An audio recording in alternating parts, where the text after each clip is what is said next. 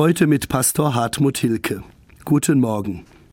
An einem College in Oxford gehörte er zu einer recht humorlosen Gemeinschaft, die von Mitstudierenden den Spitznamen Heiliger Club verpasst bekam. Später, nach seinem Theologiestudium, ging jener junge anglikanische Priester namens John Wesley voll Idealismus nach Amerika. Eigentlich wollte er dort die Indianer bekehren. Im Lauf der Zeit jedoch stellt er verzweifelt fest, und wer bekehrt mich? Er wurde bescheidener und machte nach seiner Rückkehr nach England eine persönlich tiefgreifende Erfahrung. Er entdeckte die machtvolle Liebe Gottes. Doch diese Erkenntnis konnte er nur schwer in den Gottesdiensten seiner Kirche weitergeben. Darum begann er in England, Schottland und Irland unter freiem Himmel zu predigen. Seine Predigten unter freiem Himmel, auf Dorfplätzen und vor Fabriktoren kamen an. Sie waren einfach, gefühlvoll, praktisch. Die neu erkannte und gewonnene gute Nachricht macht ihn zu einem rastlosen Menschen. Dauernd ist er unterwegs. 380.000 Kilometer legt er in seinem Leben zurück. Zu Fuß, auf einem Pferderücken, in einer Kutsche.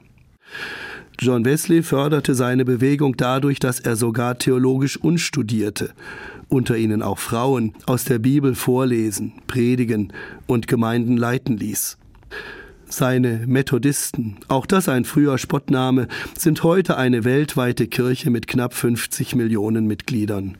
Heute, am 2. März 1791, starb John Wesley im Alter von fast 88 Jahren. Für Wesley war von allem Anfang an das soziale Engagement wichtig.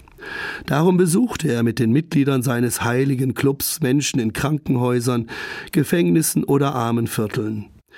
Die soziale Tun war ihm ebenso wichtig wie dies, dass Menschen in seinen Kleingruppen miteinander beten, die Bibel lesen, über Bibeltexte sprechen oder am Abendmahl teilnehmen. Später verabschiedete die weltweite Methodistenkirche sogar ein soziales Bekenntnis. Daraus zitiere ich nur zwei Aussagen. Wir stehen ein für die Überwindung von Ungerechtigkeit und Not. Wir sind bereit, mit den Benachteiligten unsere Lebensmöglichkeiten zu teilen. Solche Sätze fordern mich heraus. Dennoch fasziniert mich bis heute dies Ineinander von sozialer Wachheit und persönlicher Frömmigkeit. Und darum gehöre ich gern zu dieser Kirche. Hartmut Hilke, Evangelisch-Methodistische Kirche, Leonberg.